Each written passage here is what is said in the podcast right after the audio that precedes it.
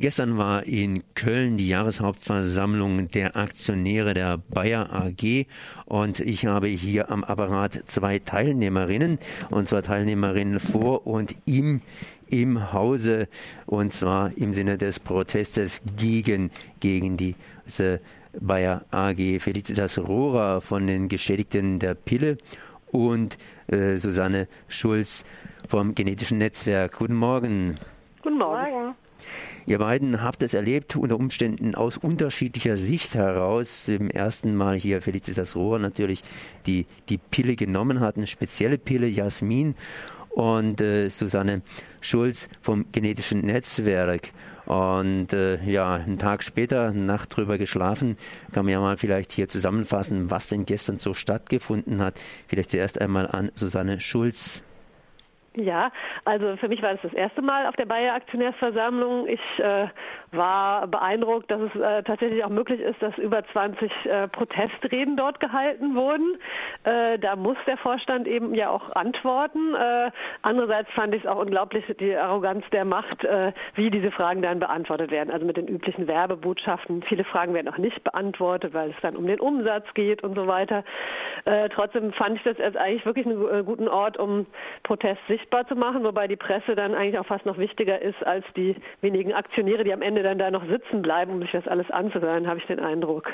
Das heißt, wenn ich es mir so richtig äh, verstanden habe, war der Raum, als ihr geredet habt, praktisch leer. Das kann man jetzt auch nicht sagen, aber am, anderen, am Anfang waren, glaube ich, schon äh, 1000 oder so da und äh, die Reihen lichteten sich dann schon. Es waren aber immer noch, also im Gleich, Vergleich zu politischen Veranstaltungen, die wir sonst machen, natürlich ein sehr viel größeres Publikum, äh, sind aber, denke ich, viele Kleinaktionäre, die äh, da einfach nochmal auch aus, aus äh, ja, Corporate Identity vielleicht auch mit ihrem Konzern da sind. Äh, aber es wurde auch geklatscht und es war eben auch das kritische Publikum recht breit da und da kann man sich dann auch ein bisschen vernetzen zwischen den verschiedenen Bayer-Kritiken. Das fand fand ich auch ganz interessant. Ihr habt ja eine ganz spezielle Kritik an Bayer. Das heißt, es geht um Verhütung, aber nicht unbedingt hier in Deutschland, sondern Verhütung in, der, in den Entwicklungsländern, äh, dass hier ein Rückschritt gemacht wird in die Zeit vor 2000 praktisch wieder und jetzt wieder kräftig eben da verhütet wird und zwar genau vom Bayer-Konzern. Was macht den Bayer-Konzern da augenblicklich? Ja, Bayer, der Bayer-Konzern hat die Lizenz für ein altes äh, Implantat, ein Hormonimplantat übernommen, was eben äh, bisher andere Konzerne vermarktet haben. Und das nennt sich jetzt bei, äh, bei Bayer auch mit so einem schönen Namen, mit J oder Y, das mögen Sie anscheinend gerne, Jadel, hört sich sehr hübsch an, hieß früher Norplant. Und da gab es in den 90er Jahren sehr große weltweite Protestbewegungen. Nicht nur, äh, weil das äh, Implantat Nebenwirkungen hat, wie viele Gestagene. Äh, ähm, es wird halt fünf Jahre im Körper ausgestreut, ganz äh, ja, unvermeidlich sozusagen, wenn man das einmal an, eingenäht bekommen hat. Äh, also nicht nur wegen der Nebenwirkungen wie Migräne, Kopfschmerzen, Depression, äh, Blutung äh, geraten durcheinander, ähm, äh, Haarausfall, Gewichtszunahme, Abnahme, also der ganze Körper, das Körperregulierung äh, gerät da unter Umständen durcheinander und auch sehr häufig, das geben auch alle zu, dass es häufige, dass sehr häufige Nebenwirkungen sind. Also das ist sozusagen die eine Kritik. Die andere ist aber, dass es im Rahmen von bevölkerungspolitischen Programmen eingesetzt wird und eben, das hat der Bayer-Vorstand auch gestern wieder zugegeben, eben nicht in Deutschland, da wollen sie es gar nicht, äh, die Zulassung gar nicht beantragen, sondern äh, in, in, innerhalb von bevölkerungspolitischen Programmen, wo Frauen eben oft nicht so guten Zugang dazu haben, das, äh, sich auch wieder rausoperieren zu lassen, wenn sie es einmal eingenäht bekommen haben und wo es eben vorrangig darum geht, die Geburtenraten zu senken und nicht um die Handlungsspielräume und die Gesundheit der Nutzerinnen. Das heißt, das Bundesministerium für Zusammenarbeit, früher Entwicklungshilfeministerium, mischt mit. Ja, also die sagen zwar immer, sie unterstützen jetzt nicht speziell die Bayer-Implantate, aber da haben wir auch schon einige Nachweise, dass sie das manchmal auch in Broschüren äh, nicht äh, alle Implantate nennen, die es gibt, sondern eben gerade das Bayer-Implantat. Und äh, sie machen auch schöne Veranstaltungen zusammen mit äh, der Deutschen Stiftung Weltbevölkerung und äh, dem Bayer-Konzern. Also da haben sie keine großen Berührungsängste. Und äh, in ihren Entwicklungsprogrammen kaufen sie eben genau wie alle international viele anderen jetzt verbilligt diese diese ähm, Verhütungsimplantate auch von Bayer ab und benutzen die sozusagen dann in den Programmen. Jetzt ist es ja auch so, dass viele dieser Länder inzwischen eigene Programme aufgelegt haben. Indien ist ja praktisch aufgestiegen zu einem zumindest Generika-Land, sprich, äh, dass, da, dass die selber was produzieren. Bei den Implantaten weiß ich nichts von Generika. Da gibt es noch ein chinesisches äh, Produkt. Das mag auch einer der Gründe sein, warum jetzt äh, äh, Bayer so vorgeprescht ist, sozusagen das Produkt genauso billig zu machen wie das chinesische Produkt. Und äh, unterstützt wird, wird es eben von Bill Gates Foundation. Bayer hat dann praktisch eine Abnahmegarantie von Bill Gates, dass 27 Millionen Implantate zum verbilligten Preis auf den Weltmarkt dann sozusagen auch über die Entwicklungsprogramme äh, dann rausgehauen werden. Ne? Und das zeigt eben auch, dass es da dann auch einen Druck gibt, diese Dinger dann auch loszuwerden in dem Programm, weil die Abnahmegarantie gibt es schon. Das haben Sie gestern auch nochmal bestätigt. Das heißt dann, dass es in konkreten Familienplanungsprogrammen dann eben immer wieder diese Angebote gibt als vielleicht auch sogar vorrangiges äh, Mittel. Ne?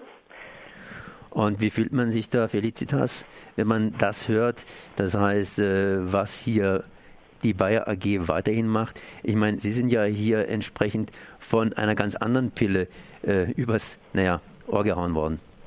Ja, ähm, trotzdem hat mich das äh, sehr beeindruckt und sehr betroffen gemacht. Ich muss auch äh, zugeben, ich wusste von diesem Programm davor nicht so viel und ähm, habe mich da auch gestern dann äh, drüber informieren können und das ist schon äh, dramatisch, äh, ehrlich gesagt, dass, dass Bayer wirklich über die Ländergrenzen hinaus äh, in Entwicklungsländern die ähm, Verhütungsmittel äh, versucht zu verkaufen und ähm, nach wie vor ähm, kein Wert legt auf äh, Nebenwirkungen beziehungsweise was das in den betroffenen Frauen auslösen kann. Also diese Haltung, dass diese Haltung eben nicht nur in den mir bekannten Ländern wie eben Deutschland, Frankreich und USA, wo diese Verhütungsmittel verkauft werden, die ich genommen habe, sondern eben auch in den Entwicklungsländern in einer anderen Form weitergeführt wird, das finde ich schon sehr bedenklich. Was ist denn euch passiert, als ihr die Verhütungsmittel hier in Deutschland genommen habt? Ähm, ich habe die Pille Jasminell genommen, eben aus dieser Jasminfamilie. Das ist eine Pille, die enthält das Hormon Trospirenon, was dem Körper zu viel Wasser entzieht. Ähm, aufgrund dessen habe ich eine Thrombose erlitten, die sich zu einer Lungenembolie ausgewirkt hat, die beidseitig war und aufgrund derer kam es zu einem akuten Atem- und Herzstillstand. Also das sind schon dramatische Nebenwirkungen gewesen, die aber leider auch häufiger vorkommen. Also ähm, wir hatten gestern, ähm, haben uns auch die Eltern eines jungen Mädchens äh, begleitet, die die junge Lena ist mit 15 Jahren an einer Lungenembolie gestorben, weil sie eben die Antibabypille genommen hat. Also das sind Fälle, die leider häufiger vorkommen und Bayer weiß das und ähm, ist sich trotzdem, ja, sieht trotzdem keinen Anlass, diese Pille zu stoppen. Gestern zumindest war Anlass dazu, dagegen zu protestieren. Es haben sich viele Gruppen getroffen. Ich habe jetzt gerade mitgekriegt, dass ihr auch da ein bisschen euch vernetzen konntet. Äh, stimmt das so? Genau, also es ist immer ganz, ganz schön eigentlich. Ich meine, der Anlass ist, ist ja eigentlich insofern kein schöner, ähm, dort aufzutreten und zu protestieren. Aber ähm, wir haben ja die Möglichkeit vor der Halle, eben sind die verschiedenen Protestgruppen und dann verteilen wir Flugblätter an die ankommenden Aktionäre und, und unterhalten uns und, und tauschen uns aus. Und da ist es auch immer schön zu erfahren, was, was gibt es für neue Gruppen, was für Themen werden noch dieses Jahr aufgegriffen, ähm, wo könnte man sich vielleicht auch eben ähm, zusammenschließen. Und gerade bei dem Thema Verhütung ist ist natürlich was, wo, wo wir beide ähm, ja da durchaus, glaube ich, auch zusammenarbeiten könnten. Felicitas Rohrer, Sie waren jetzt schon häufiger vor der Bayer AG bzw. vor der Jahreshauptversammlung. Hat sich da irgendwas geändert? Kann man da irgendwie sagen, dass da irgendein Bewusstseinsprozess stattgefunden hat, außer wir benennen irgendein Produkt um und verkaufen es wieder? Nein, leider nicht. Also das muss ich so ganz klar sagen. Es ist, es ist jetzt das sechste Mal, dass äh, unsere Selbsthilfegruppe vor Ort ist, ähm, protestiert, sowohl vor der Halle als auch dann in der Halle eine Rede hält und den, den Vorstand direkt mit den Fakten konfrontiert. Und äh, es ist so, dass wir in den ersten Jahren immer mal wieder Hoffnung hatten, weil wir gedacht haben, der Vorstand besteht doch auch aus Menschen und die müssen doch ein Interesse daran haben, ähm, die Nebenwirkungen zu minimieren der Pillen der Jasmin-Familie.